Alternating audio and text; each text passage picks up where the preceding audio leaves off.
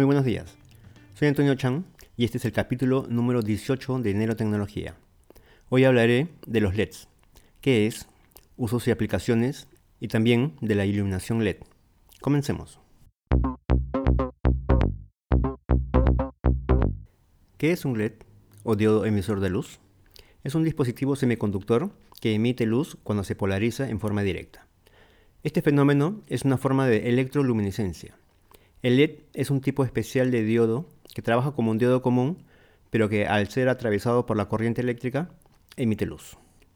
Este dispositivo semiconductor está comúnmente encapsulado en una cubierta de plástico de mayor resistencia que las del vidrio que usualmente usan las lámparas incandescentes. No hay ninguna parte móvil dentro del encapsulado. Es más resistente a las vibraciones o impactos. Esto hace que los LED sean altamente resistentes. Los diodos LED tienen enormes ventajas sobre las lámparas comunes, como su bajo consumo de energía, su mantenimiento casi nulo y una vida aproximada de 100.000 horas. Asimismo, por su naturaleza, el encendido se produce instantáneamente al 100% de su intensidad, sin parpadeos, sin periodos de arranque, y a diferencia de otros sistemas, no se degrada por el número de encendidos. Los LED tienen un consumo de electricidad muy bajo.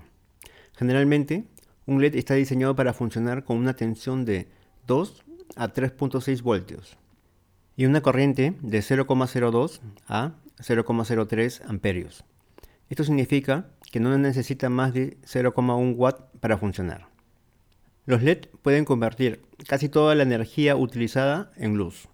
Por lo tanto, su rendimiento se traduce en una muy alta eficacia luminosa y baja emisión de calor.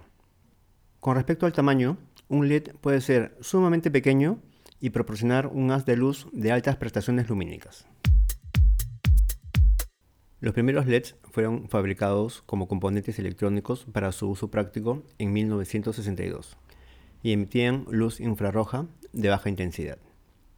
Estos LEDs infrarrojos se siguen empleando como elementos transmisores en circuitos de control remoto, como son los mandos a distancia utilizados dentro de una amplia variedad de productos de electrónica de consumo. Los primeros LEDs de luz visible también eran de baja intensidad y se limitaban al espectro rojo. Los LEDs modernos pueden abarcar longitudes de onda dentro de los espectros visibles, ultravioleta e infrarrojo, y alcanzar luminosidades muy elevadas.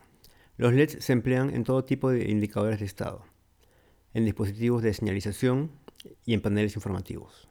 También se emplea en alumbrado de pantallas de cristal líquido, de teléfonos móviles, calculadoras, agendas electrónicas, etc.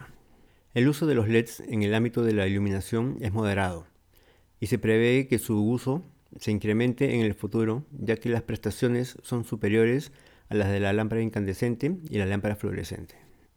Cabe destacar también que diversas pruebas realizadas han concluido que el ahorro energético varía entre el 70 y 80% respecto a la iluminación tradicional que se usa actualmente. Los LEDs de luz blanca son uno de los desarrollos más recientes y pueden sustituir los focos o bombillas incandescentes actuales por dispositivos mucho más ventajosos.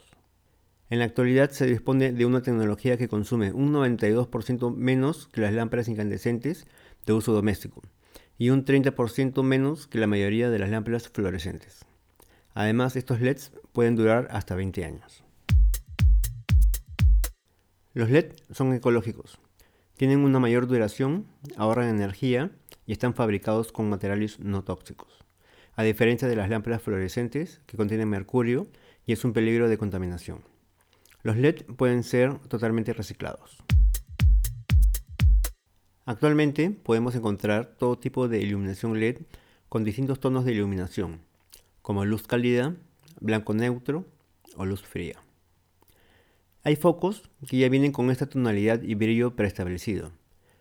Y también los hay los que son regulables, donde puedes cambiar de luz cálida a luz fría y también regular el brillo.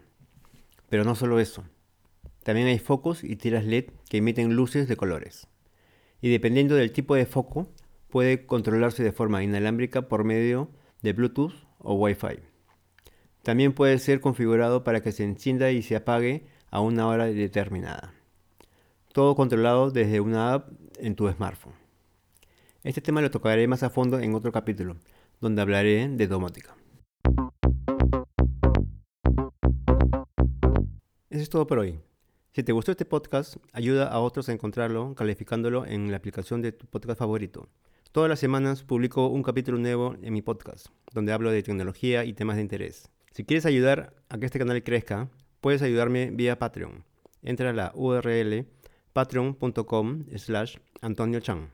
Puedes escucharme en Apple Podcasts, Spotify, Anchor, Google Podcasts, iBox, Overcast. Visita mi blog nelotecnología.blogspot.com. También me pueden encontrar en Twitter como arroba nelotecnología. Nos vemos en el próximo capítulo.